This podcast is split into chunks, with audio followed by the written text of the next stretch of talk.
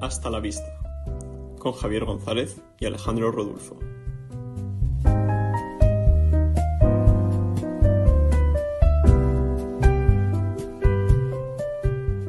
Bienvenidos, bienvenidos un día más a Hasta la Vista, un podcast nunca antes visto. Mi nombre es Alejandro Rodulfo y estoy como siempre aquí con Javier González. ¿Cómo estás, Javi? ¿Cómo estás, Alejandro? Pues muy contento de estar contigo en este episodio 2 de Hasta la Vista. Dos, dos, dos, dos. Y además un episodio muy interesante el de hoy porque vamos a estar hablando de, de movilidad, cómo nos desplazamos por la ciudad, cómo... Si salimos de casa, por ejemplo, ¿no? Es una pregunta. Si salimos de casa, nunca te han dicho lo típico de es que, es que, ¿por qué, por qué salen de casa solos? Sí, en concreto eh, me acuerdo especialmente de un caso de una señora por Barcelona, iba yo con un amigo argentino que nos dijo que, que no deberían dejarnos salir solos, tío. No, claro, que, que no- que nos aten con correas. Sí, como a los perros. De hecho, de perros vamos a estar hablando seguramente en este episodio no, pero en el siguiente, ¿verdad? Porque este, la movilidad es un tema tan amplio que vamos a tener que dividir seguramente en dos, tres episodios. Sí, la intención no era dividir, desde luego, pero nos hemos dado cuenta de que, de que es un tema muy extenso. Eh, además, vuestras preguntas nos han ayudado muchísimo. eh, hemos recibido más de la que esperábamos, yo creo. Y, y desde aquí os lo agradecemos a todos. Pero bueno, es un tema muy extenso, aunque no hubiésemos recibido tantas preguntas. Movilidad intraurbana, interurbana, extraurbana. Extraurbana incluso. Eh, hablando de terrenos agrestes, ¿no? Como por ejemplo el campo, el bosque, la montaña, la playa. La playa de Calpe. Esa especialmente. Esta especialmente. Y la de Altea, cuidado, ¿eh? porque la de Altea, estamos hablando mucho de Altea, pero es que desde aquí un shout out para las playas de arena porque las de roca son una putísima mierda. Y a las ciudades sin escaleras en sus calles también. Porque, porque. Por favor. Pero vamos a estar hablando de, de todo esto y, y qué mejor manera que empezar con, con a lo mejor alguna pregunta de nuestros oyentes que nos permita enlazar con, con el tema de la ciudad, ¿no? De, vamos a empezar hablando de cómo nos movemos por una ciudad. Bueno, Alejandro, yo no sé tú, pero yo antes de salir a moverme por la ciudad me suelo vestir. Bueno, está, está bien, sí. En plan, quiero decir, algunos te agradecerían que no lo hicieras. Y, Y otros muchos que sí lo hiciera. Sí, También es verdad. Eh, vestirse es un tema, es un tema complejo, ¿verdad, Javier? Bueno, algunos pueden pensar que es para complejo. Para mí, eh, no. O sea, yo directamente abro el armario y cojo lo, lo primero que pillo. Para mí consiste básicamente en lo mismo. Me levanto por la mañana y antes de hacerme el café, cojo un pantalón cualquiera, porque no sé si te pasa, pero todos mis pantalones son azul oscuro, azul más claro, azul un poco más claro, blanco y negro, y gris, que tengo uno gris. Eh, Yo la verdad que no sé los que tengo. Sospecho que muchos son azules también. Pero sí, básicamente esto, por si no lo sabe la gente, toda nuestra ropa suele, suele combinar y esto nos facilita mucho la vida. De hecho, eh, tengo una amiga que esto se lo conté y se le ha quedado, pero que me lo sigue recordando dos años más tarde y le, hizo toda la gracia. Y creo que de todas las cosas que le debo de haber dicho en, en nuestras relaciones, es lo único que se ha quedado, que los ciegos nos combina toda la ropa, tío. Nos combina toda la ropa por, por utilitarismo. O sea, yo si tuviera que abrir mm, por la mañana el armario, "Ay, ¿este pantalón es, es el verde fosforito o el naranja subrayador? Pues igual me pego un tiro antes de salir de casa. Me gusta el concepto de naranja subrayador, tío. No, siempre, siempre hay peleas además con mi hermana porque mi hermana eh, es, es la encargada de, de vestirme. Bueno, o sea, de vestirme. ella, ella me suele comprar la, la ropa, ¿no? Elige la, la que le gusta y yo he visto como le gusta a mi hermana, punto. Eh, y el tema es que ella tiene la ilusión de que yo algún día pues aprenda a combinar mi armario y me lo ha intentado explicar varias veces para que yo me lo combine y me compra cada vez cosas más raras, elementos más raros para forzarme a que yo me lo tenga que aprender. Yo de momento me he resistido a aprender.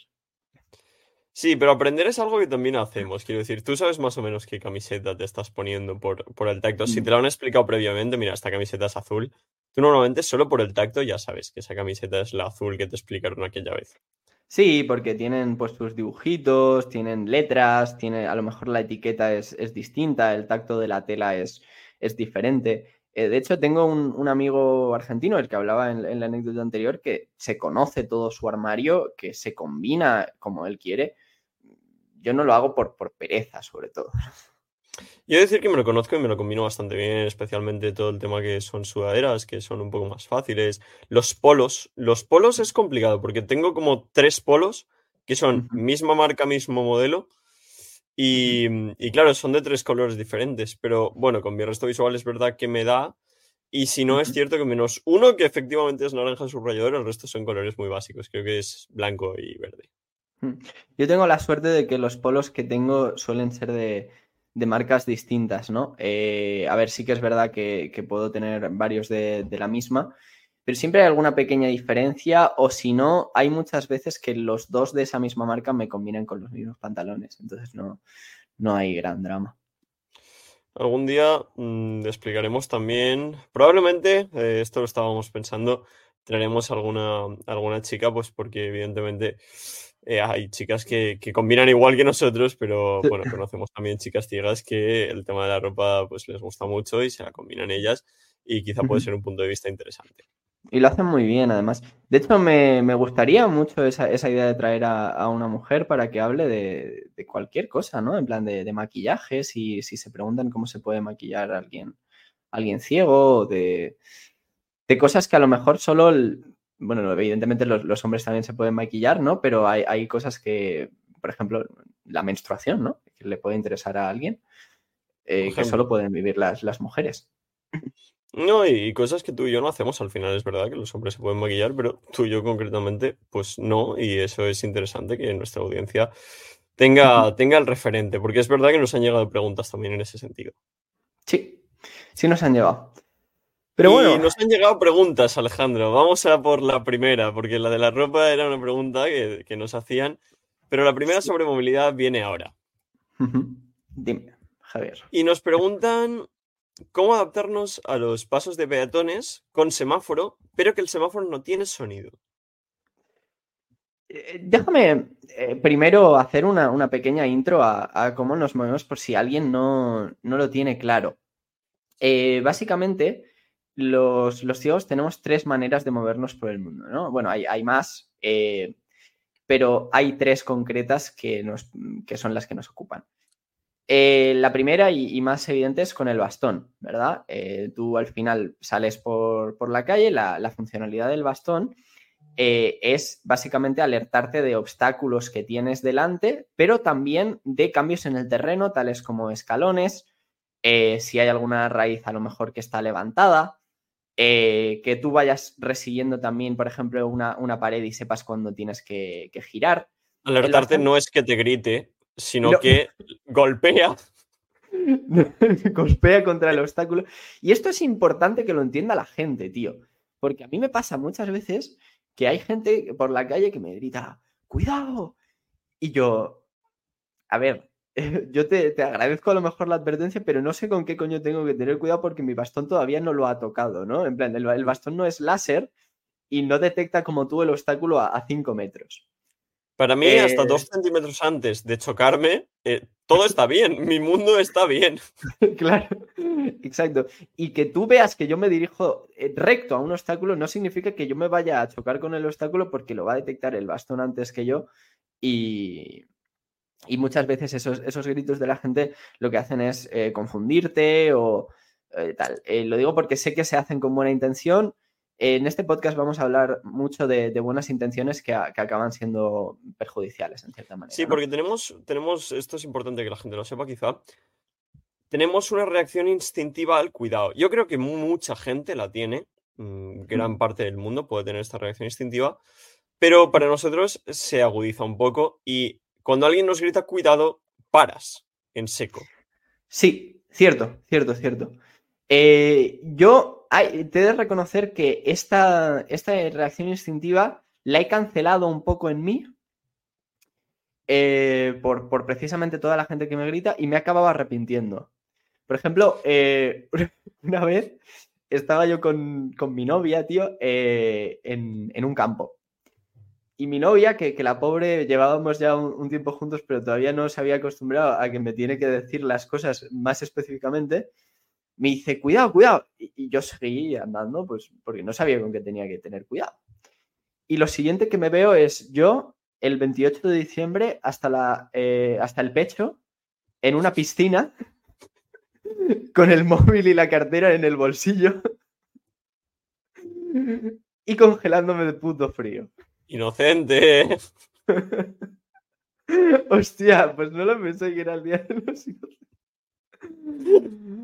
Pero sí, es, es lo que pasa, ¿no? Esto la culpa tienen todos los subnormales que me gritaron cuidado y tuve que ignorar por, la calle. No, es verdad que entendemos que la gente lo hace con buena intención y lo agradecemos mucho, pero es verdad que si podéis ser más específicos, cuidado, la columna es mejor que un cuidado, cuidado. Porque yo no sé con qué tengo que tener cuidado. Entonces, cuidado la columna, yo ya sé que mi bastón va a golpear con algo.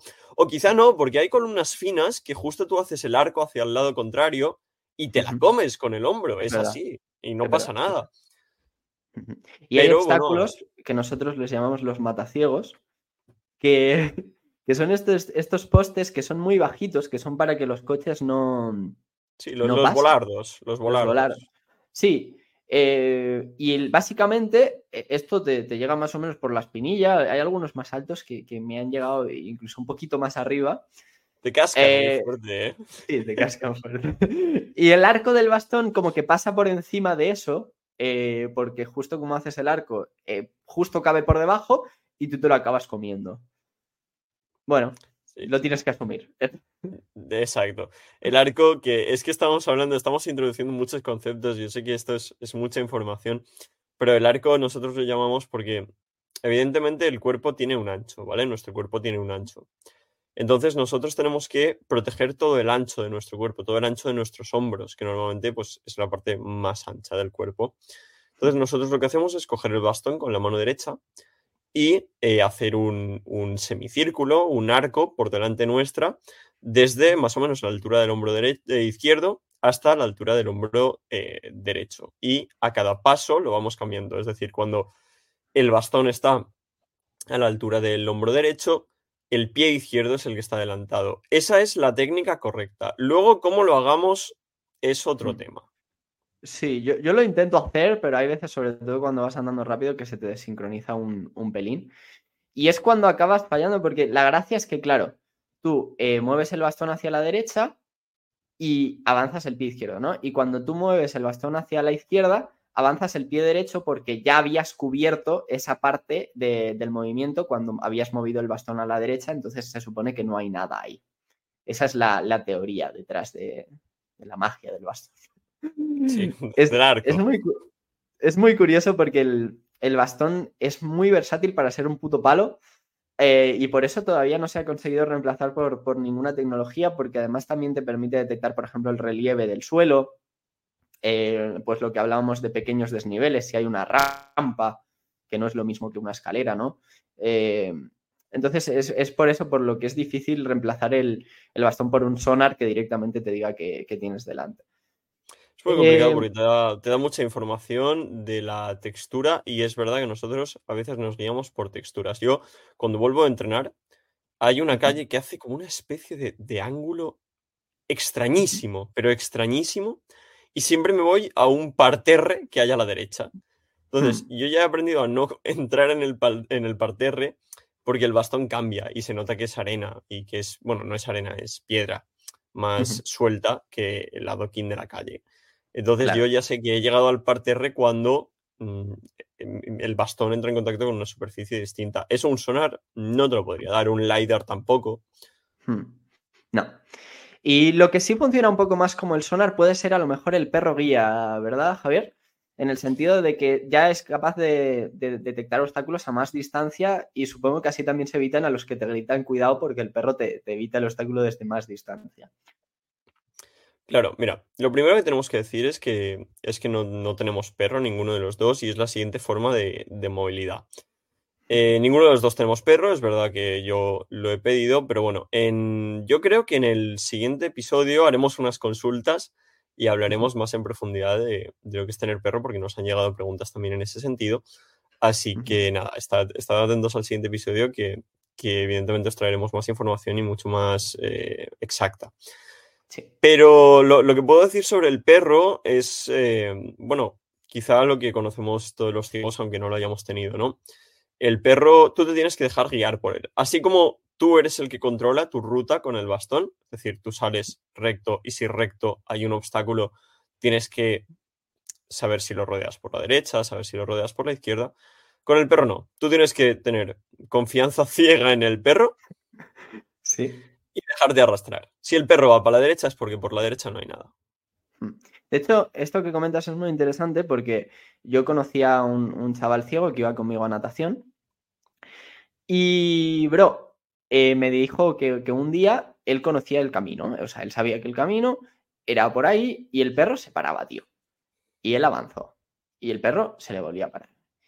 Y, y le dijo, venga, tira, coño, que, que es por aquí. Y, y siguió, siguió y se metió y se cayó en un agujero de la obra, tío. Instinto de preservación. O sea, por mucho que tú le digas, yo por ejemplo, y tú también lo harás, hacemos auténticas locuras. O sea, por Barcelona no encontrábamos un paso de peatones y cruzamos por la mediana. No, no sé si te acuerdas. Sí, sí, pero yo esto lo hago siempre. ¿eh? Yo cruzo por donde me pilla y, y suerte. Con un perro no vas a poder hacer eso porque el perro en la puñetera vida se va a bajar de la acera como no vea el paso de peatones. Qué coñazo de perro. Porque Menos tiene, tiene un instinto de preservación, tiene el instinto de preservación que el bastón no tiene. Ya está. Sí, pero esto es una ventaja que comentas, o sea, así como el bastón tiene a lo mejor algunas ventajas sobre, sobre el perro, ¿no? Eh, En principio que no lo tienes que cuidar. Eh, Lo pliegas, perro- se queda plegado. claro, el perro plegarlo es complicado. Es complicado plegar a un perro. Puedes intentarlo. No, además porque son perracos. eh, creo que los perros guía eran labradores, pastores alemanes o golden retriever, ¿verdad? La- la raza. Exacto, y además, bueno, depende del tamaño. Ahora hay que son más pequeñitos, porque pues, yo que sé, una chica de 1,45 y, o 1,55 y 45 kilos, no le vas a dar un pastor alemán de 60 kilos que pesa más que ella.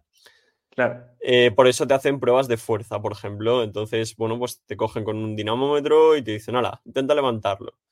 Entonces, ¿Al yo creo que di. No, cogido a, la- cogido a las barras del dinamómetro, tienes que hacer fuerza hacia arriba. ya, ya. Y depende de lo que levantes, pues te dan un, un tipo de perro. Otro, yo creo que levanté 97 kilos, así que me Madre dijeron, mía, vale, vas a tener un perraco. Sí, no, eh, yo, yo creo que haría fuer- eh, fuerza menos en plan apuesta para que me dieran un perrillo más pequeño, porque yo soy más fan de, lo- de los perros eh, medianos tirando a pequeños, dentro de que el, el perro no, no es mi animal favorito. Yo soy más de gatos, tío. El perro grande lo ves venir, el pequeño tiene mala hostia. Eso es verdad. Eh, pero bueno, lo que decía es que las ventajas del perro es que, por ejemplo, es, es eso, que te puede buscar pasos de cebra, te puede buscar asientos, Puertas. eh, puertas también. Claro, al final un perro eh, tiene visión y puede entender más cosas que... Iba a decir que el bastón, el bastón es un trozo de metal. ¿vale? El bastón no, el mío no razona aún, ¿eh? No. Eh, pero bueno, y lo que ya es el sonar definitivo es ir guiado por una persona, Javier. Casi se Por diría que son inteligentes y pueden entender instrucciones básicas. Como Por por una persona que vea. Esto es importante puntualizarlo, ¿eh? La persona tiene que ver. hostia, me ha llegado a pasar, tío, en, en- en encuentros de, de ciegos, que de repente algún ciego se me enganche a mí y yo es como, ¿tú eres consciente de que, de que no? Eso sí es la combi completa. Sí, totalmente. Eh, pero nada, el- una persona al final siempre te, te va a guiar mejor que, que cualquier. Bueno, bueno, Bueno, el perro te va a guiar mejor que muchas personas. Yo- Porque hay, hay cada uno que, que te va estampando con árboles. Que... eh, Yo tenía un doctor, tío, que me tenía que llevar a la, a la báscula para pesarme y lo que hacía era, se ponía delante mío, me cogía de los dos brazos y él iba andando hacia atrás y me, y me llevaba, tío, a la, a la báscula, loco. Eh, yo tengo una amiga, Alejandro, a la que tú sabes que, que quiero con toda mi alma. eh, pero la primera vez que me guió, igual teníamos 13 años. Y, y me dijo yo, yo te guío yo, ¿segura? Sí, sí, sí, sí. Hmm. Vale, vete con cuidado, tal. Vale, sí, venga.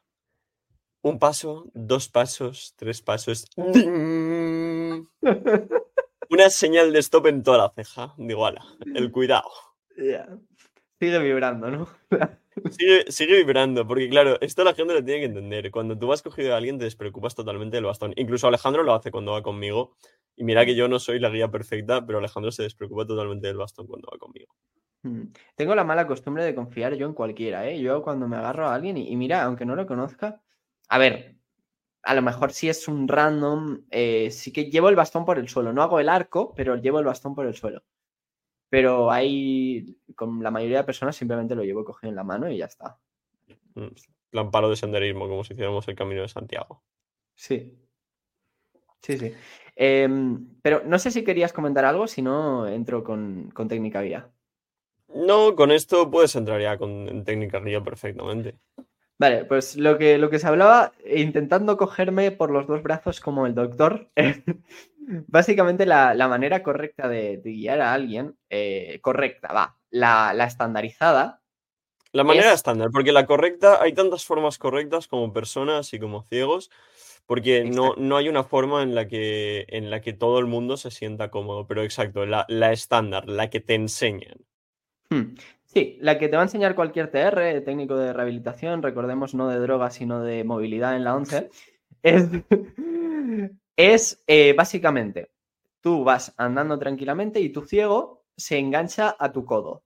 O sea, te agarraría de lo que sería tu tríceps pegado al, al codo, ¿verdad? Es decir, llevas tú el brazo como persona vidente en 90 grados pegado a tu costado, normalmente tu brazo derecho si el ciego es diestro y al revés si el ciego es zurdo, porque en la otra mano se supone que tiene que llevar el bastón. Entonces, pegas tu codo a tu costado y lo pones en 90 grados, es decir, eh, bueno, pues el bíceps recto hacia abajo y luego levantas la, la parte del brazo 90 grados.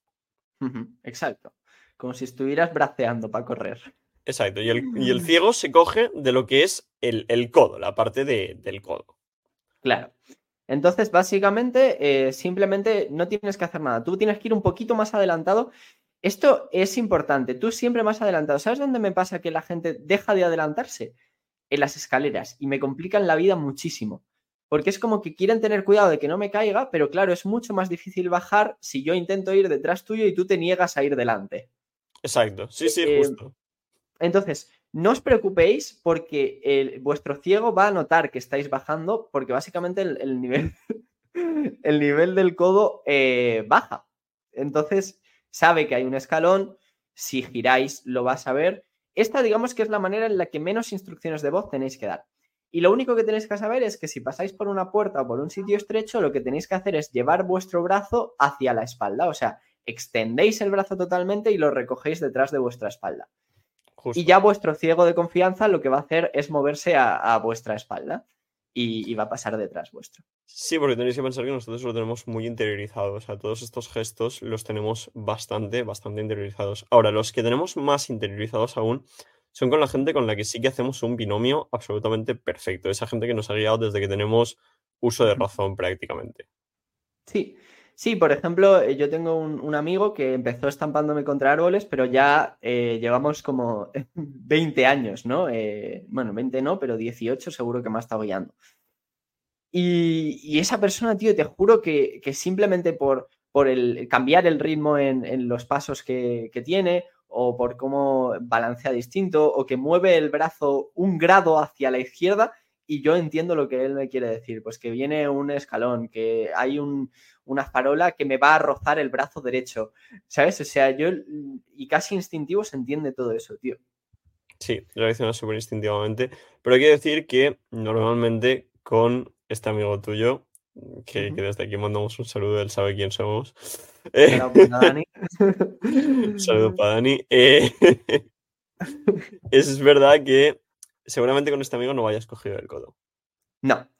No, eh, bueno, con Dani, ojo, porque a veces sí, pero a veces lo que hace es cogerme de un hombro. Eh, cada, hay personas, ca- cada uno te lleva de la manera en la que quiere. O sea, cada uno tiene su método. Hay personas que me, que me abrazan, ¿no? Que me, que me ponen así el brazo por encima de los hombros como si fuéramos bros y estuviéramos borrachos. Eh, sobre todo los que son más altos que yo. Em, hay personas que lo que hacen es eso, cogerme de un, de un, de un hombro. Hay personas que me agarran del pescuezo como un perro.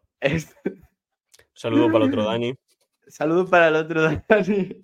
El señor Daniel este, que, desde aquí eh, le quiero mucho, pero me guía como si fuera un perro. Eh, luego, em, hay, hay personas Mira, hay personas que lo que hacen es abrazarse a, mi brazo, en especial mujeres. En concreto, lo hace mi hermana y ella lo hace de puta madre porque eh, es como ha aprendido y, se le da bien. Y además que mi hermana no tiene miedo a, controlar a tirones, ¿no? O sea, mi, hermana si, si, te tienes que desviar te hace pa y luego te hace pa la mía te placa, te... zarandea, lo que sea, tampoco tiene, no tiene inconveniente. Y te va moviendo. Esta es una técnica que no recomiendo para, novatos. Em, en general, em, es, más complicada porque tiene menos control sobre, sobre el ciego que estás, que estás guiando, porque al final es como que solo tienes control sobre su brazo y la, la mayor parte del cuerpo va a hacer más presión que el, o sea, por inercia, que tú me muevas el brazo, si yo me estoy moviendo en otra dirección, eh, no va a hacer que yo cambie de dirección rápidamente. Entonces, si la persona que, no lo hace, o sea, que lo hace, no tiene mucha experiencia, eh, tú como ciego tienes que hacer un esfuerzo más activo para estar atento de por dónde se está moviendo e intentar seguir más o menos la misma línea. Eh, es, es, curioso que, que aún así, tío, eh, pues yo, a ver, yo, yo antes que ciego soy, soy persona, ¿no? Y, y entonces hay gente que se, que se me coge así y a mí me, hace gracia, tío, porque al final vas, con una chavala, eh, va cogida el brazo, está guay, o sea, yo qué sé, bien. Entonces yo no lo suelo decir. Y me, y me pasó que, una chica que yo fui a visitar a, su casa, em, pues yo iba con ella y ella iba cogida así de, mi brazo tal. Y de repente le dice la madre, dice, pues, pues ayer me, explicó Alejandro que, la manera correcta de, guiar no es esta. Y, digo, pero no, pero no le digas nada, mujer. Y tú, la madre que te... pero bueno, ahí, ahí queda el, el dato.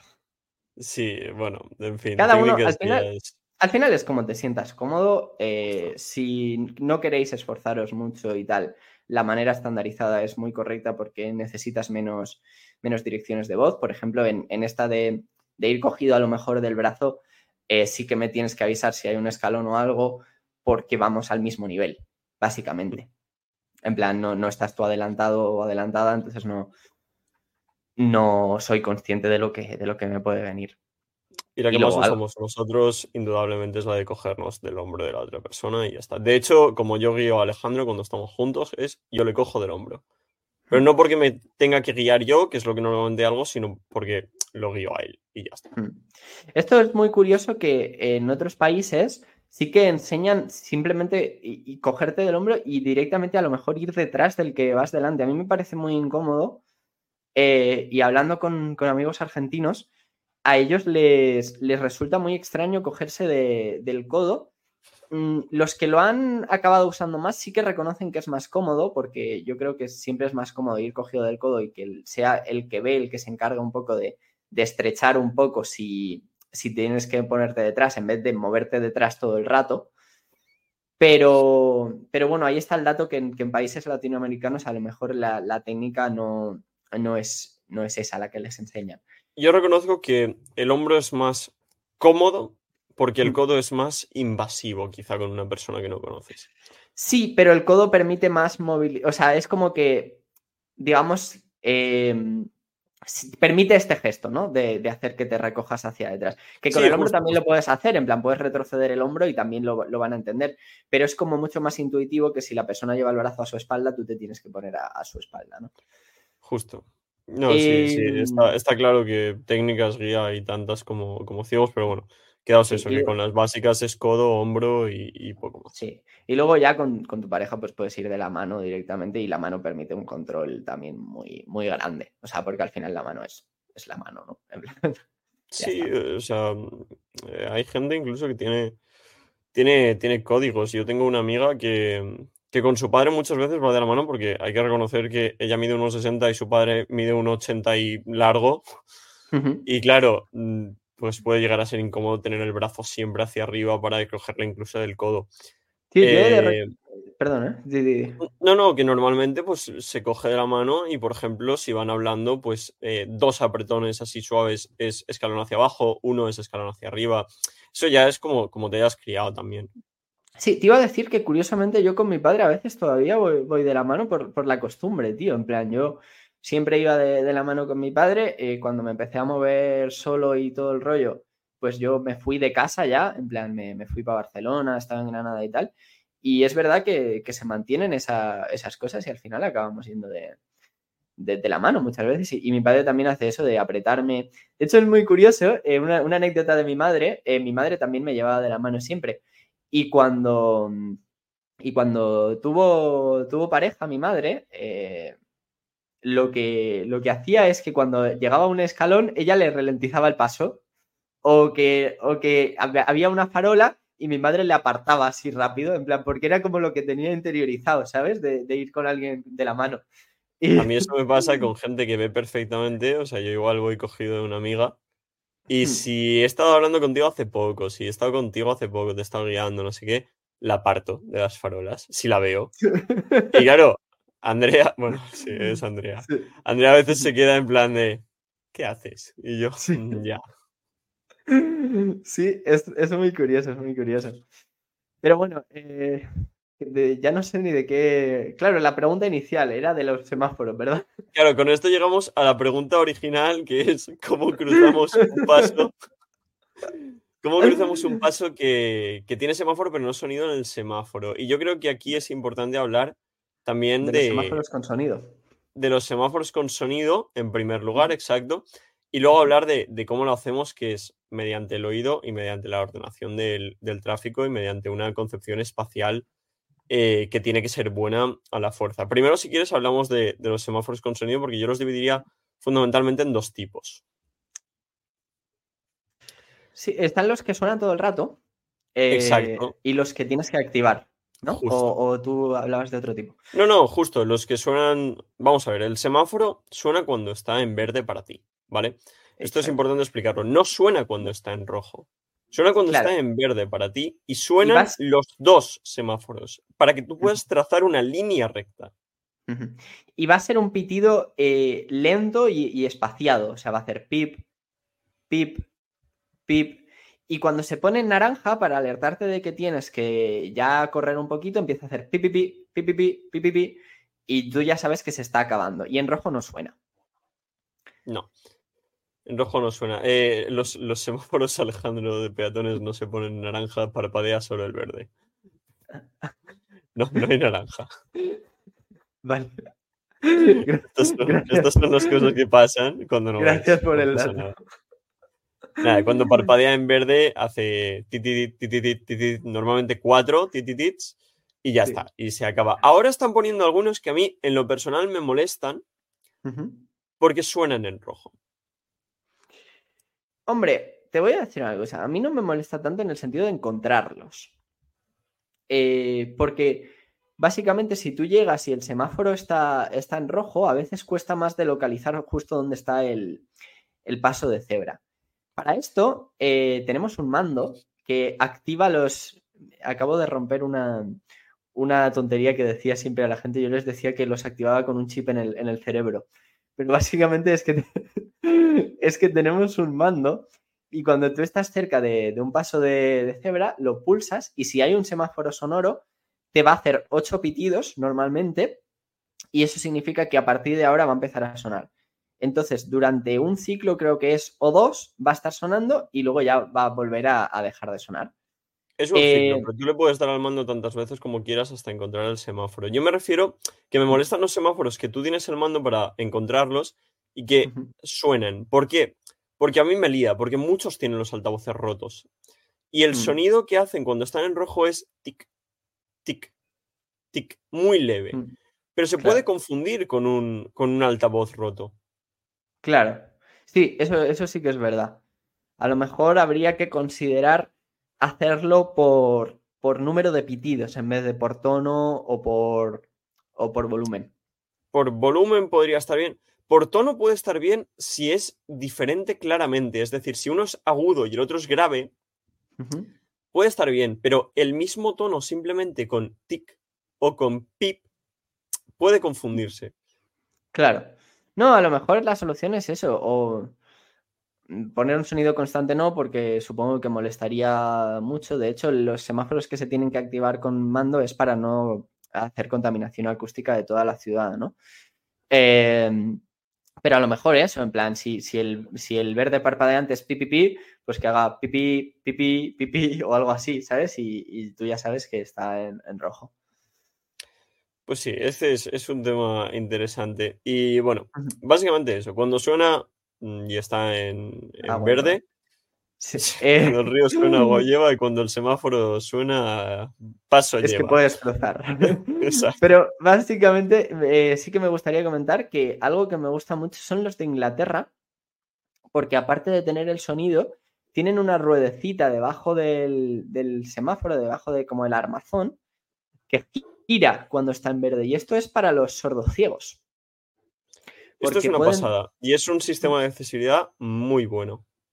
Sí, básicamente ellos tocan la, la ruedecita y cuando empieza a girar es que pueden cruzar. Eh, me parece muy interesante. Pero bueno, Eso es una pasada con la gente sordociega. También te tengo que decir que si en Inglaterra eres capaz de encontrar los crossing points. no me hables. Porque en Londres son aceras, aceras rotas. Ya, ya hablaremos de esto, pero son aceras rotas. Sí, ahí la accesibilidad muy bien para las sensoriales, pero para las motrices no tanto. No, no tanto. El tema es que, retomando un poquito la pregunta, ¿cómo lo hacemos para precisamente los que no tienen semáforo o el semáforo no suena? Es básicamente por oído. Eh, tú al final tienes, cuando tú vas a cruzar, normalmente el cruce está en, en la esquina de una calle, ¿no? Entonces tienes eh, dos calles, la paralela y la perpendicular. ¿Tú cuándo puedes cruzar? Normalmente, porque hay, hay, hay calles en las que se puede girar. Pero normalmente tú puedes empezar a, a cruzar cuando escuchas que los coches pasan por la que está eh, paralela a la dirección en la que estás yendo, ¿no? Eh, digamos, y perpendicular a la que quieres cruzar. Cuando están pasando por, por, ese, por tu derecha o por tu izquierda, es que tú puedes cruzar. Y si no, pues lo que haces normalmente es cruzar cuando no escuchas que pasa ninguno por, por delante tuyo. Y que no hay ninguno en, en- en lontananza, ¿no? Esto puede ser peligroso porque siempre viene algún, algún cobete, que dirían Sí. algunos, que te viene Sí. a 200 y, y claro, tú dices, ah, está lejos. Y a los dos segundos lo tienes a 50 metros y dices, vale. Y ya empiezas a correr.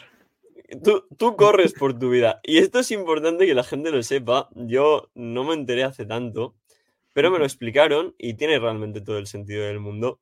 Y es que vuestro abogado de confianza os va a decir que los ciegos tenemos cierta preferencia. Es decir, no significa que tengamos que cruzar en rojo, no significa eso, pero significa que si por alguna de aquellas cruzamos en rojo porque la accesibilidad no es correcta, tenemos prioridad. Es decir, el coche se tiene que parar simplemente porque llevamos el bastón blanco. O si hubiese un accidente, Dios no lo quiera, la culpa no sería tuya por cruzar en rojo. No, tendrían que pagar la indemnización. Exacto. Y de hecho, esto, esto es muy curioso porque, aunque no lo sepan, de manera instintiva lo hacen, tío. Eh, a mí me ha pasado de el mismo día tener que cruzar la misma calle. Eh, estábamos hablando de la diagonal en Barcelona. Estaba yo con, mi novia. Claro, yo en una de estas, o sea, por la mañana llevaba el bastón, por la tarde no lo llevaba porque yo qué sé, plan, confío en ella, punto. Em, y tengo manos libres, ¿no? Entonces, eh, en la vez de la mañana, tío, estábamos cruzando y esto que cruzamos en rojo, porque eh, ella pues no, o sea, ella veía, pero no veía del todo, o sea, tenía un 20% de visión. Entonces no le daba la vista del todo para ver el, semáforo bien. Y, nosotros cruzamos y estaba en rojo, evidentemente. O sea, cuando llegamos a la otra acera nos, dimos cuenta. Eh, y te veías a todas las motos, en plan iba yo con el bastón, y te veías a todas las motos así en fila, en plan, quietas, esperando tranquilamente a que pasáramos. Y cuando ya eh, pasamos, arrancan todas y se van. Esa misma tarde, yo no llevo el bastón, nos pasa lo mismo, nos empiezan a pitar, algunos nos insultó incluso, tío, para que tú veas la, la, diferencia, loco, de llevar el bastón. Yo, yo, siempre digo que es como la vara de Moisés porque abre, abre las gentes como, como Moisés abría las aguas. Tal cual. Tú vas por el centro de Barcelona, por el centro de Madrid, por el centro de Valencia. Yo he llegado a estar en la calle Sátiva de Valencia, bajando de una mascleta en fallas, que aquello es un río insufrible de gente. Intentar ir en contradirección al río, ir sin bastón y ser arrastrado por la marea hasta la primera boca de metro. Y llevar el bastón y que la gente haga boom y todo a los lados. Y yo tener un camino de medio metro despejado por delante. Total, total. Es que yo tengo gente que incluso me dice, oye, yo sé que no hace falta, pero tráete el bastón cuando vayamos a ir para aquí, porque... porque es que la gente se aparta, o sea, se, se aparta todo el mundo. Y, y hay veces... Os lo agradecemos, eh, os lo agradecemos mil. Sí, verdad. sí, totalmente. Y hay veces que alguno no se entera porque va de espaldas y yo lo que hago es picar con el bastón en el suelo. Hago pa, pa. Y entonces se giran, miran y dicen, vale, vale, y se quitan. Como el timbre de la bici. y alguno lo que hago directamente es darle así en los pies y, ya, y ya, se aparta. Algunos se me ha girado enfadado y luego ve que yo bastón y dice, ah, perdona. Yo, no, perdona, no quita. No, pero es, es, verdad que os agradecemos que os apartéis porque nosotros normalmente si llevamos una línea recta es porque es la línea con la que nos sentimos seguros y con la que sabemos que vamos a llegar. Y si tenemos que preocuparnos de, eh, bueno, de esquivar a gente, al final la línea se, se, tuerce. Hay calles que hay dos, pues por ejemplo, que se corta como en una cuña, ¿no? Llegas a una calle y se corta como en una cuña y sale una calle 45 grados a la derecha y otra 45 grados a la izquierda. Si tú quieres ir 45 grados a la derecha y justo acabas de esquivar a una persona y no recuperas del todo el, el, el rumbo, probablemente te vayas hacia la cuña de la izquierda y ya la hayas liado. Claro. Esto que hablas de, de, grados es muy interesante porque a lo mejor la gente se pregunta cómo nos orientamos eh, por sitios que son más abiertos, tales como plazas eh, o, tales como, no sé, eso, parques grandes, en plan que no hay, que no hay paredes de referencia, ¿no? Porque la gente tiene que entender que nosotros normalmente seguimos la línea de la calle, en plan, seguimos o bien la carretera o bien la, la pared. Pero si no tenemos ninguno de los dos, es cuando se nos complica y eh, para seguir la línea recta, bueno, hay gente que lo tiene muy interiorizado y que son capaces de, de seguir una línea recta perfecta. Yo desde aquí les aplaudo. Eh, yo lo que hago es utilizar brújula muchas veces. O sea, pongo la brújula del móvil, eh, pillo los grados y, y sigo la, la, línea. Tal cual. Yo esto lo hago sobre todo en espacios muy grandes uh -huh. por la noche, en los que no tengo que ir recto, sino en los que, por ejemplo, pues mi campus. Hay árboles, hay bancos, hay farolas que están fundidas, no alumbran una mierda. Yeah. Y, y, tengo que ir esquivando, pero tengo que mantener un rumbo, pues aproximadamente constante. donde yo sé que está la puerta, un rumbo constante. Entonces yo ahí, sintiendo mucho, tengo que poner la brújula porque es que si no resulta mm. totalmente, eh, no imposible, pero desde sí. luego resulta mucho más lento y mucho más complicado. Y esto es algo que la gente tiene que entender. Nosotros mm. lo podemos hacer, todo. Sí. Quizás sin ayuda externa. Uh -huh pero nos importa mucho hacerlo ágil, hacerlo rápido, hacerlo veloz. Exacto. Entonces, usamos tantas ayudas externas como lo de la brújula y tal, no porque nos vayamos a perder si no la usamos, sino porque es lo ágil, es lo rápido. Claro. Igual con pedir ayuda. En plan, hay veces que tú sabes que vas a llegar a un sitio, pero sabes que si, que si una persona te ayuda, lo vas a hacer mucho más rápido. Por ejemplo, no es lo mismo que yo vaya por todo el, borde de la acera buscando un paso de cebra, eh, en plan, yo voy tocando, tocando, tocando hasta que encuentro la rampa, que me tengo que recorrer eh, toda la calle y si me equivoco tengo que dar la vuelta e ir hasta la otra esquina, que preguntar, oye, perdona, un paso de cebra, y te dicen, sí, aquí, y ya está. Es mucho más, mucho más ágil. Eh, y eso es, es, fundamentalmente. Y hay gente a la que no le importa, que no, que no sea ágil y, y, van con toda la calma. A mí personalmente me importa bastante no tirarme 20 minutos en algo que me puedo tirar 5. Por cierto, pedir ayuda, ahora que lo, que lo he mencionado, eh, es un tema interesante. Pedir. Con, eh, el- la, la- la palabra, el verbo adecuado es pedir, Alejandro. Sí, eh, sí, entiendo por dónde vas, entiendo por dónde vas. Eh, básicamente, hay gente eh, y nosotros entendemos que, que la gente, o sea, que, que las personas tienen la mejor de las intenciones siempre. Este tema vamos a tratarlo con, con la cautela debida y la, y la cautela que merece, porque, como hemos dicho antes, nosotros sabemos que todo se hace con la mejor intención del mundo y de verdad que os estamos eh, eternamente agradecidos por ello. Exacto. Así que no, no quiero que, que nadie se tome esto como un ataque eh, o que directamente no ayude por, por lo que vamos a decir a continuación.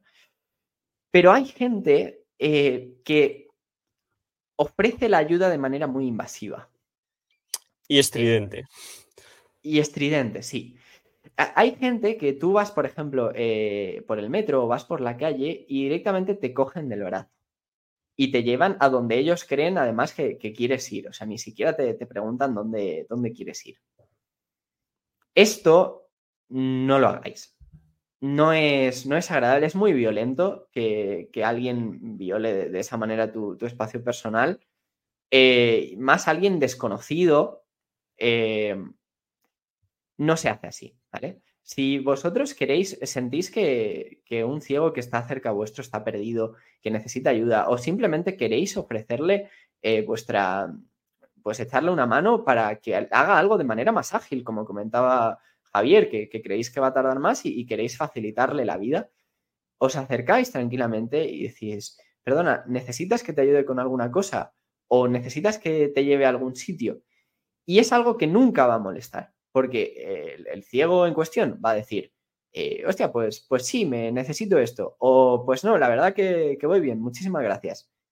Y ya está. Y tú has hecho tu, tu obra, tu buena obra, el ciego te lo va a agradecer seguramente y no, y no has molestado a nadie. Pero por Seguramente favor, no, se- seguro. Porque muchas veces es verdad que eh, en ese momento llevas quizá 30 segundos perdido y no quieres pedir ayuda aún. Pero si justo te la ofrecen, de verdad, es, es un ángel caído del cielo esa persona porque dices, eh, oh, exacto. por favor, Dios mío, gracias. Sí, me ha pasado muchísimas veces. Pero claro, que tú vengas y me agarres del brazo y me arrastres, o, o me agarres del bastón, que a Javi le han cogido del bastón al- alguna vez, Para un Eh, bus. hmm, de donde sea, por mucho que yo necesite esa ayuda, porque a lo mejor la necesito. O sea, puede ser que yo realmente esté perdido, pero no te lo voy a agradecer. Me, me vas a parecer un gilipollas, con, con el perdón de la palabra. Eh, y hay mucha gente que también te pregunta, ¿dónde vas? Y, y tú dices, "Mm, entiendo que lo dices para ayudarme, pero no te conozco. ¿Me entiendes? O sea, tenéis que entender que nosotros tenemos que, entre comillas, desconfiar. ¿Por qué? Porque a nosotros, a mí no, porque tengo el resto visual suficiente, pero Alejandro se le acerca a un pavo diciéndole, oye, que soy policía, ¿dónde vas? Alejandro no sabe si es policía. Claro. Exacto. Y- Tú tienes que desconfiar de base, porque si dices, no, voy aquí a mi casa, vale, y el tío, que no va a pasar en el 99% de ocasiones, Hmm. pero el tío quiere mm, robarte, quiere lo que sea, le has dado mucha información. Sí, sí, totalmente. Y, y de hecho, yo tengo que rebajar eh, mi, mi seguridad personal, mi, mi nivel de desconfianza, por no parecer eh, mala gente, porque parece encima que, que si digo, hostia, pues no, no te lo quiero decir, o, o verdad no, no te importa, ¿no? Pues quedas de, de- de gilipollas.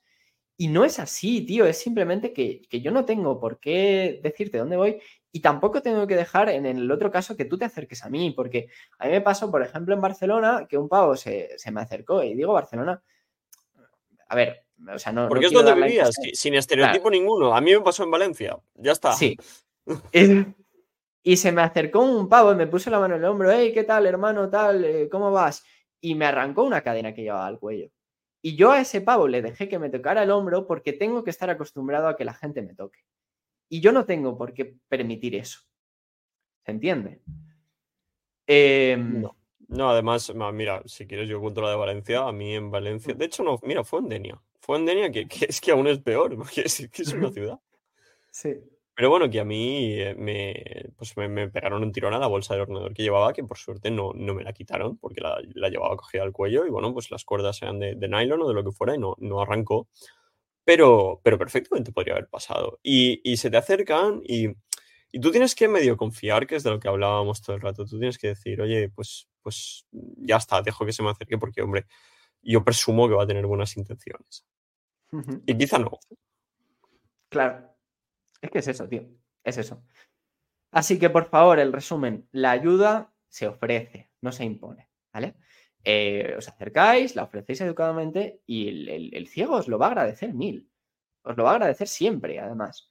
Eh, pero, y, y, hay, a lo mejor está este estereotipo del ciego, que es una persona borde, pero no lo somos. O sea, es simplemente que a lo mejor te ha tocado ser la novena persona que me ha invadido hoy.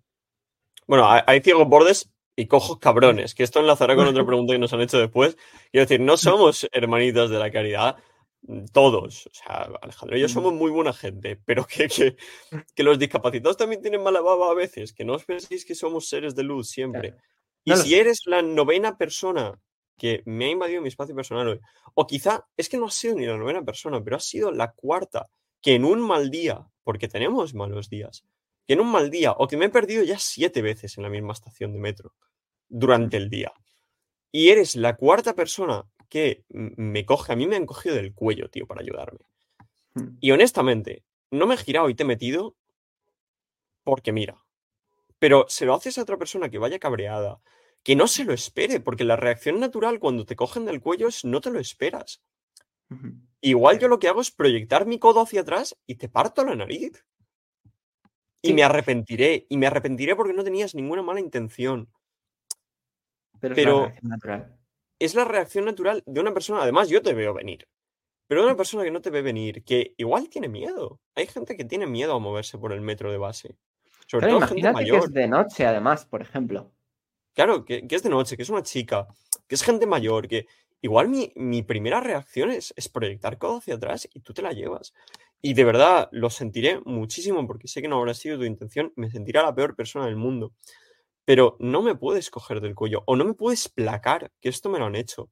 No me hmm. puedes placar porque crees que me voy a caer a la vía. Me puedes coger. Si tú realmente crees que me voy a caer, que te digo yo que en el 99% de casos tampoco va a pasar. Hmm.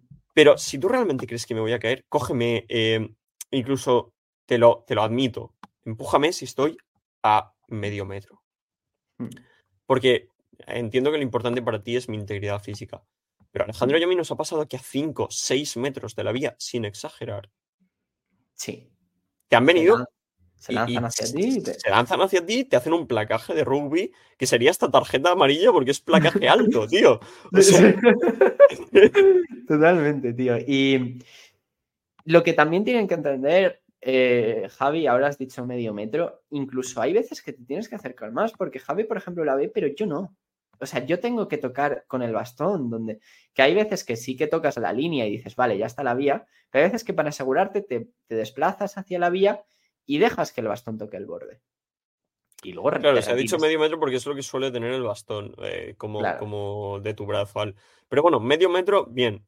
Sobre todo si estamos caminando muy lento, Exacto, porque yo cuando me acerco a una vía siempre voy con cuidado. Si tú ves que voy follado hasta la vía, por favor, agárrame. Pero cuando estoy, eh, pues eso, andando súper despacio o estoy lejos, tío, no hace falta.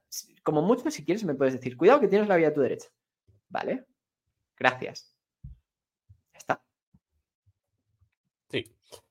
Sí, es que, o sea, que insistimos mucho en esto, pero, pero me parece algo, algo muy importante porque eh, ya, ya no es solo lo que decía Alejandro, que vosotros vais, vais a hacer vuestra buena acción, es que realmente vosotros queréis hacer vuestra buena acción y nosotros lo apreciamos. Pero la buena acción tiene que estar bien hecha. O sea, no vale una buena acción hecha a las bravas y queremos que esto se, se interiorice mucho porque nosotros, em, nosotros conocemos a mucha gente que, por ejemplo, no, no tienen las reacciones que tenemos nosotros. Y nosotros muchas veces controlamos mucho nuestra reacción instintiva. Hmm. Y, siempre respondemos bien.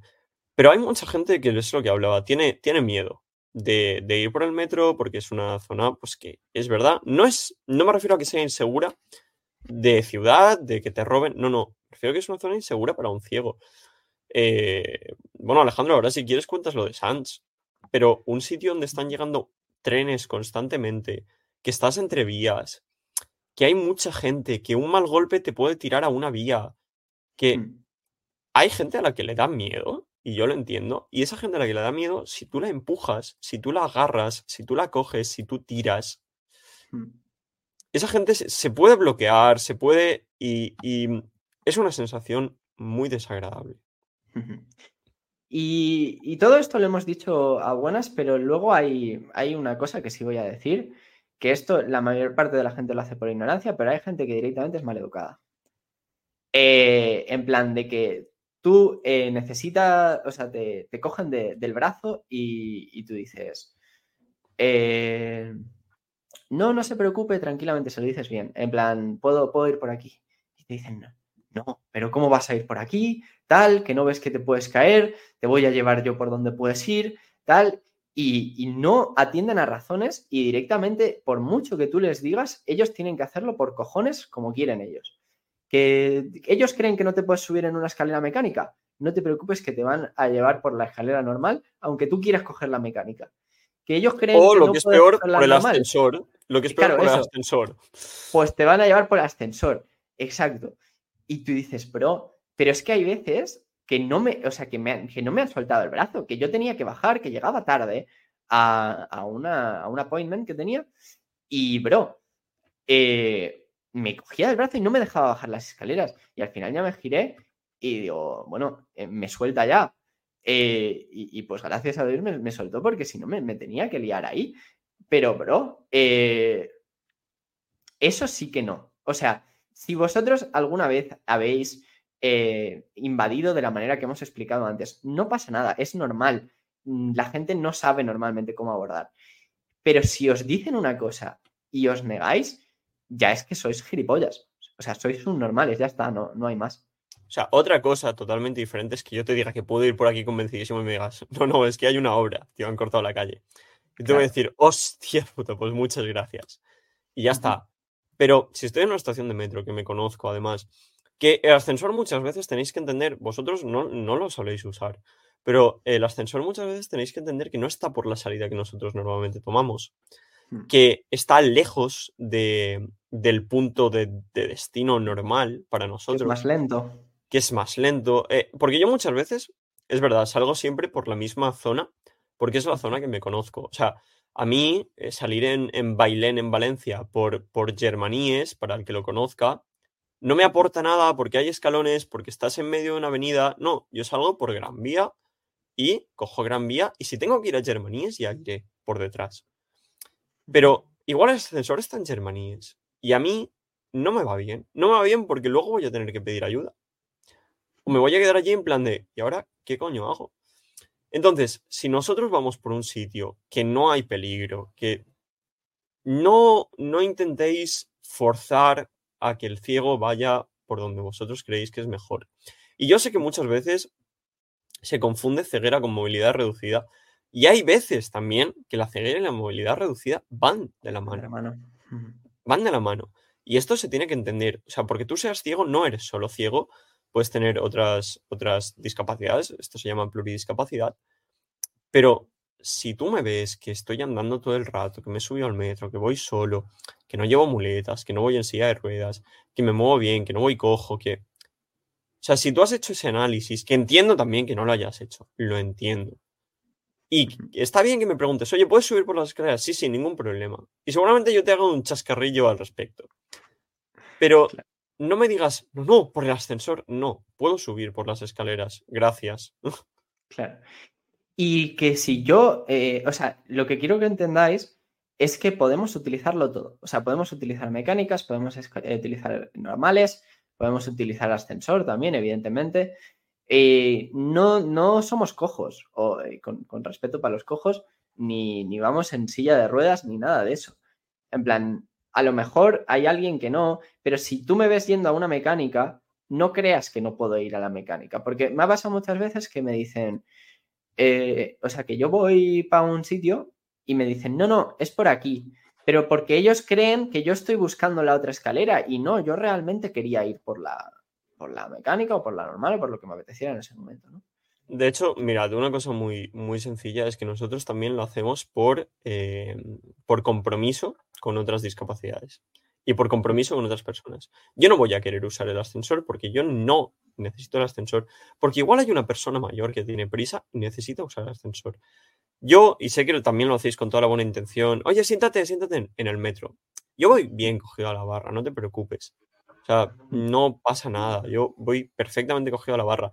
Y no me voy a sentar porque prefiero que ese asiento se le ceda a una mujer embarazada, a una persona mayor, eh, Mm. pues a un, a un chaval que vaya con muletas, lo que sea. Claro que somos chavales que tenemos, pues yo 21 años, tío. O sea, no, no nos cuesta nada ir de pie. Incluso tenemos más apoyo que, que el resto, ¿no? En plan, tenemos eh, la- tres patas, o sea, el- el- la- las dos piernas y el palo, y si te pones cuatro. El Es que te has reído ya. Eh, el, el tema es que... eh, joder, ya me he distraído. Que no hace falta. Ya, que tenemos más apoyo, que no hace falta que nos Sí. sentemos. no hace falta. eh, y hay gente además que lo hace de manera, y, y conecto con lo que decías al principio de, de escandalosa, ¿no? Hay gente que me ha que yo le he aceptado un poquito la ayuda por, porque no se sienta mal, en plan, porque me dicen, ¿necesitas ayuda para subir al metro? Digo, bueno, indícame dónde está la puerta. Vale. O sea, no lo necesito, pero tú, tú te vas a sentir bien, a mí no me molesta, ok. Y lo que hacen, eh, cuando nada más meterme por la puerta, dicen, bueno, alguien se puede levantar que, que necesita tal, no sé qué. Y luego además dicen, va a esta estación, si alguno se baja aquí, por favor, acompañadle tal. Y es como, mira, me estoy arrepintiendo de haberte aceptado la ayuda subnormal. Porque No te hace pasar vergüenza. Es que te te hace hace- pasar vergüenza. No, no hace falta ser escandaloso. Yo he llegado a entrar a un metro y que digan, ninguno de ustedes va a tener la poca vergüenza de levantar. Hombre, pero no insultes a la gente, joder, que han visto a un chaval de 20 años. O sea, Claro. eh, y, y lo, lo peor es que seguramente se levanta el señor de 81 años y se levanta con toda su buena intención y te dice, "Hi- hijo, ¿quieres sentarte? No, señor, por favor, no se levante usted, no se Siempre levante. Es que es eso, tío. Que encima siempre se levantan los más, o sea, los que más lo necesitaban, en verdad. Y da rabia. Sí, siempre se te levanta la señora de, de 70 años, el señor de 80 y es como, no, pero usted no, por favor, que va con el andador, usted no. Mm, Claro. Y, y esa persona además lo hace con toda su buena fe y con toda su buena intención. Y luego, enlazando un poco, eh, lo de bajarnos en, en una estación, a mí me da mucha rabia también que lo hagas. O sea, el metro no se tiene que enterar por qué, de qué estación me bajo, por qué me bajo, porque a mí muchas veces, eh, yo iba al corte inglés, creo, en Valencia. Sí. Y claro, me, me bajaban en plena calle Colón, pues en, en pleno, en pleno centro de Valencia.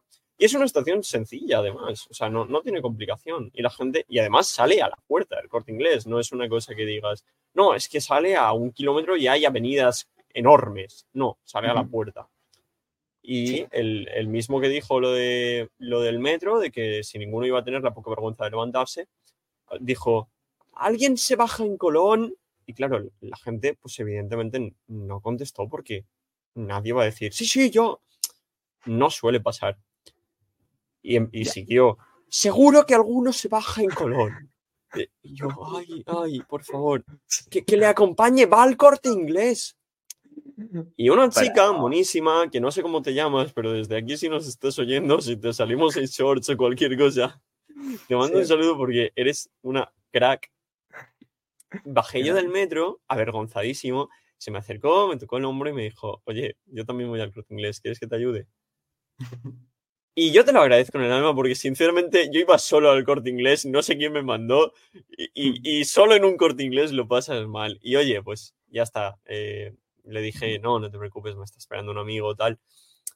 Y, y ya la chica me dijo que, que muy bien, que tal, que le, le di las gracias y punto. Pero esa es la forma. Ahí se ve la diferencia entre él. Alguien tiene la poca vergüenza y él acercarte, tocarme el hombro y decirme, oye, ¿necesitas que te eche un cable? Hay mucha diferencia, tío. Es que e- es de pensar, esta persona eh, es gilipollas, a pensar, me casaba con esta persona. Tal cual. Bueno, yo no le pedí más. No, no entré en el corte inglés a pedirle el anillo porque, porque mira. Porque Sí. dije, des- además el contraste es lo que te hace pensar eso, es como, ¡buah! Queda gente espectacular en el mundo. Sí, totalmente, totalmente. Y, y bueno, eh, estábamos hablando de. No, no sé de qué estamos hablando, nos hemos desviado muchísimo. Nos Eh, hemos desviado muchísimo, Alejandro, pero De movernos fundamentalmente... por la ciudad, que, que básicamente podemos hacer cualquier cosa que, que se pueda. Lo que nos va a costar, sobre todo, es, por favor, ayudarnos en isletas, ayudarnos en plazas y ayudarnos en rotondas. Eh, lo demás, bueno, si nos veis perdidos, os acercáis y ofrecéis ayuda, por favor, de manera. Y, y si nos veis, nos veis en, en London, en Leicester Square, pues por favor. Sí, y si nos veis y creéis que somos atractivos y, y sois mujeres, por favor, acercaros también, aunque no necesitemos ayuda.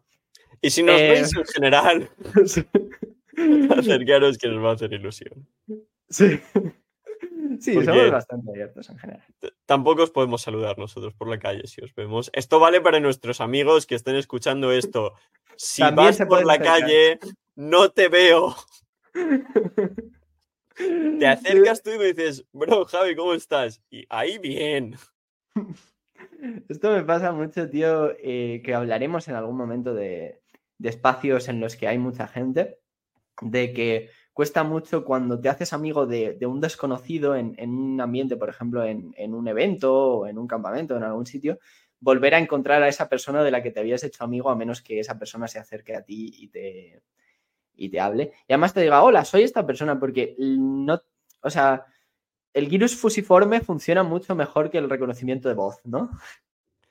Aunque nuestro reconocimiento de voz es absolutamente increíble. Esto hay que decirlo. Pocas cosas increíbles tenemos en cuanto a nuestros sentidos, pero nuestro reconocimiento de voz es absolutamente fantástico.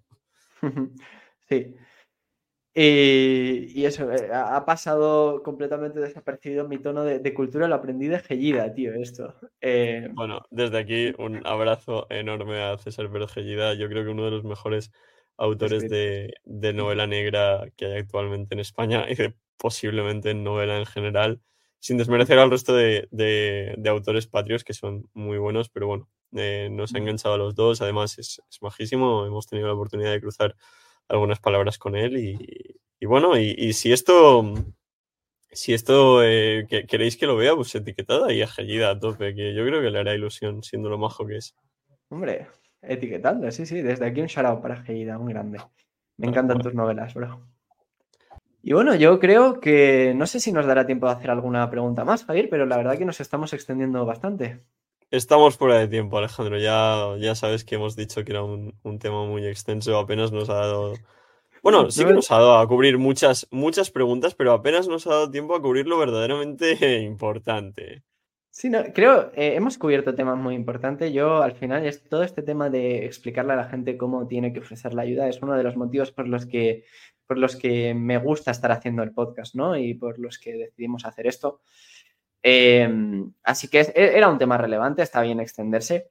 Aunque bueno, al final vamos a tener que hacer a lo mejor tres episodios en vez de dos de movilidad. Nos queda transporte público que lo íbamos a tratar hoy y al final lo hemos tocado bastante por encima. Y nos queda orientarnos en, ciudades nuevas, que es una, una pregunta de, de una de nuestras oyentes, además, que nos hacía. Pero bueno, esto en, en próximos episodios. Así que me gustaría cerrar con, con la anécdota de cuánto costó el té, ya para desvelar un poquito el, el secreto, Javier. Con lo verdaderamente importante, Alejandro. Esto sí. Muy Pero bien, pues, recordemos un poco mm, la situación. recordemos que salíamos por la Eastern Gate de Hyde Park. En London, ya. en London, y llegamos a un sitio, íbamos con el, con el Google Maps, desde aquí vamos a decir el sitio porque recomendamos que vayan a, pasar, a pesar de la hostia que les van a dar. Fue se llama, eh, está en francés el nombre. Que, que sepan que le van a dar la hostia, pero que Sí. vayan porque la experiencia es absolutamente tremenda. Muchísimo la pena, sí. Y esto que llegamos a una escalinata y claro, nosotros nos esperábamos una tetería y vemos a un, un pavo en smoking y nos dice, ¿dónde van, señores? Todo esto en, en inglés, ¿vale? Lo, lo traducimos. Eh, y a mí cuando ya me empiezan a decir que si sir, que si gentleman, que si no sé. todo- Mister, todo este- Mister, Sí, Mister, nos llaman todo este Mister tipo- también. todo este tipo de, de títulos honoríficos, digo, madre mía, digo, esto no será. Pero vemos que sí nos indica ahí el Google Maps, dice, digo, no, pues, pues que veníamos para aquí. El señor nos ayuda a subir la escalinata, tal, entramos y vemos todo lleno de parejitas fancies de, de británicos. Un, un silencio, o sea, era, era el típico ambiente de sitio que tú entras y dices, "Este es un sitio con clase. Madera, mucha madera, mucha moqueta, manteles muy blancos, eh, servilletas de lino, o sea, Mm. todo era, todo era absolutamente fantástico. Sí. Esto que nos tienen ahí esperando y de repente se nos acerca un, un tío súper atribulado y dice, hostia, perdonad, perdonad la espera, eh. Les ruego me disculpen. Nosotros, no, no, tranquilo, eh, nosotros solo queríamos una, una mesa para tomar algo. Dice, vale, pues ahora enseguida, enseguida le- les atendemos, caballeros. Eh, total, que viene, viene una chica y a todo esto que nosotros íbamos, íbamos bien vestidos, o sea, íbamos bien, Vamos con Pero íbamos- jersey y camisa los dos, Claro. pero nada. Bueno, camisa no llevábamos. O sea, yo iba con mi jersey y ya está. Y mi chaqueta. yo llevaba el polo, creo, por debajo. Mm. Claro, pero íbamos de casi de calle. Y, y entonces yo creo que debieron pensar, y estos o, están muy perdidos o son gente de que les suda la polla venirse al sitio más caro de Londres a tomar un té. Porque recordemos que yo iba con la mochila. Iba con la mochila que parecía que venía de la escuela, pero no venía con libros, Javier. No, ese día Alejandro habíamos comido KFC, unas buenas alitas en Hyde. Park. Sí, la habíamos comido en plan picnic y no, te- no veíamos una puta papelera, así que decidimos que los huesos, el mejor sitio donde meterlos, era la mochila de, de Javi. Dentro de la bolsa del, del Claro, KFC, evidente. Pero dentro pues de a la mochila. Y claro, yo cuando ya hacía un frío de cojones, además, me quito la mochila, me quito la chaqueta. Señores, señores, la chaqueta, por favor.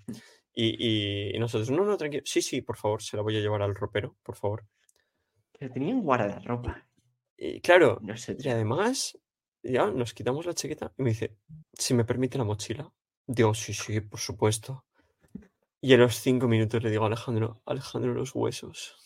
Hostia. Claro, la, la chica, todo esto era, era monísima. Nosotros nos sentamos ahí cuando ya se llevó la, la mochila y tal.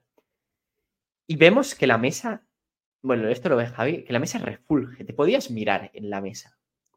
Sí. Estaba además como recortada en forma de media luna. E- Era increíble. Correcto. La, la cubertería era de plata.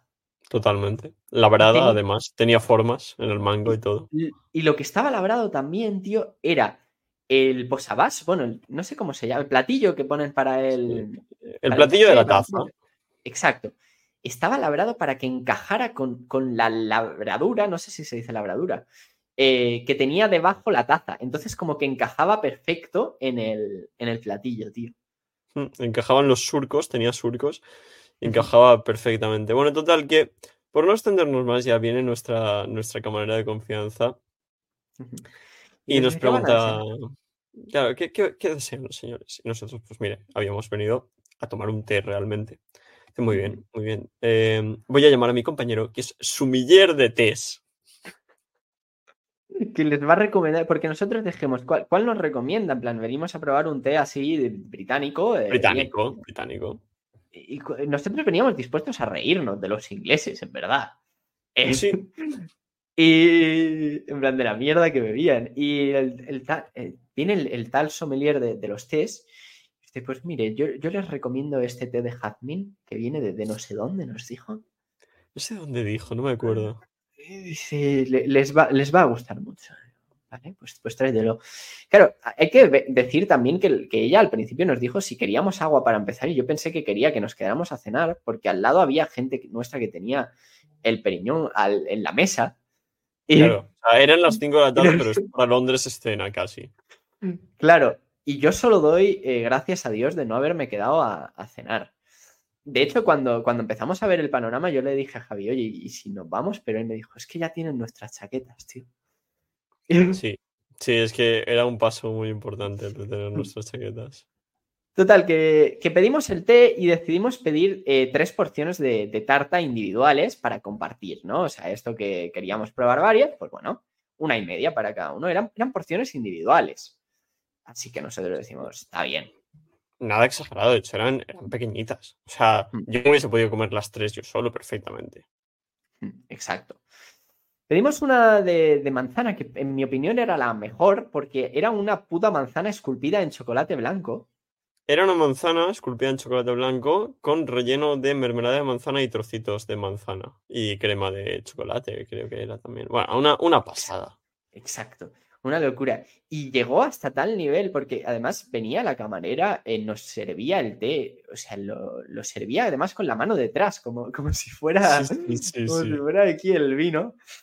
Eh, y yo qué sé, estaba todo tan, tan bien que a mí pues me costaba cortar la, la tarta porque era, era dura, ¿no? Al final era el chocolate blanco y costaba de partir.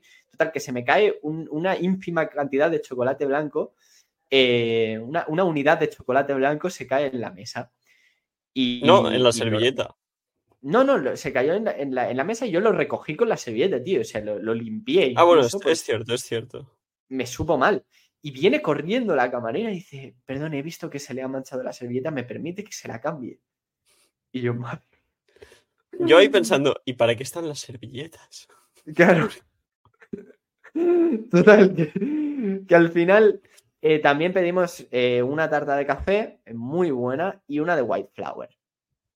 Que Eh, tenía literalmente mm, amapolas mm, blancas. Eran, amapolas y margaritas blancas esculpidas en. de caramelo, ¿no?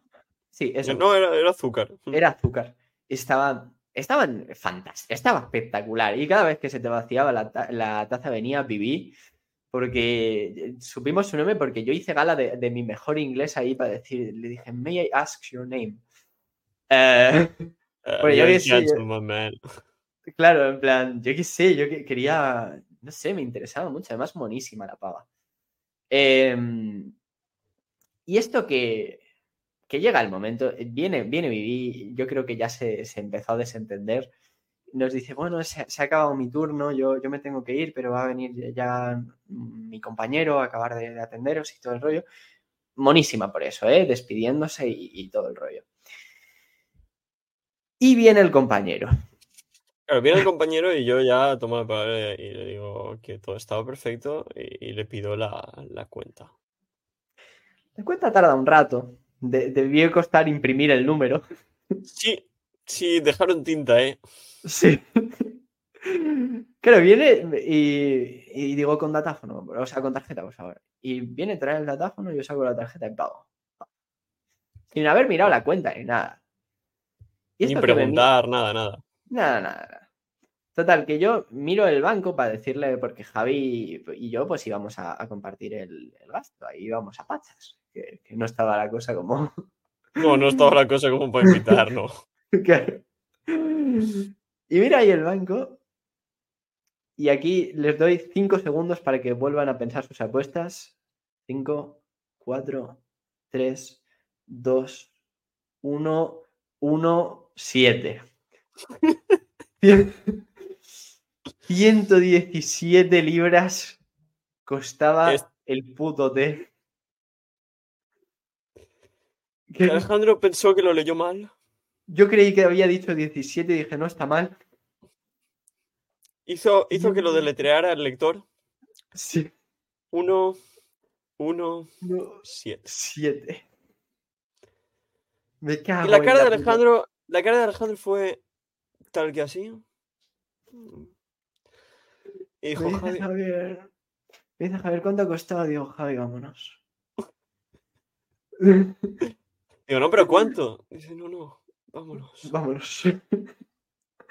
Recuperamos nuestra mochila con huesos de pollo y nos fuimos a tomar por culo. Luego nos Ah, entró sí, una que- indigestión, lo mismo fue por el precio, pero que Pero tremenda indigestión. A mí es que al 7 ese último se me indigestó. La verdad es que sí, se me quedó atravesado ahí, no había forma. Sí, la verdad que bueno. Así que creo que hemos destruido todas las apuestas. Creo que lo máximo que nos han dicho ha sido 60 o así. 60 fue lo máximo. Era una buena apuesta, pero el doble.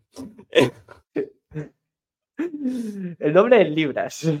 En libras. Además que por aquellas, cuando fuimos, el precio me acuerdo que serían como 130 y 130 algo, ¿no? euros, 130 y algo.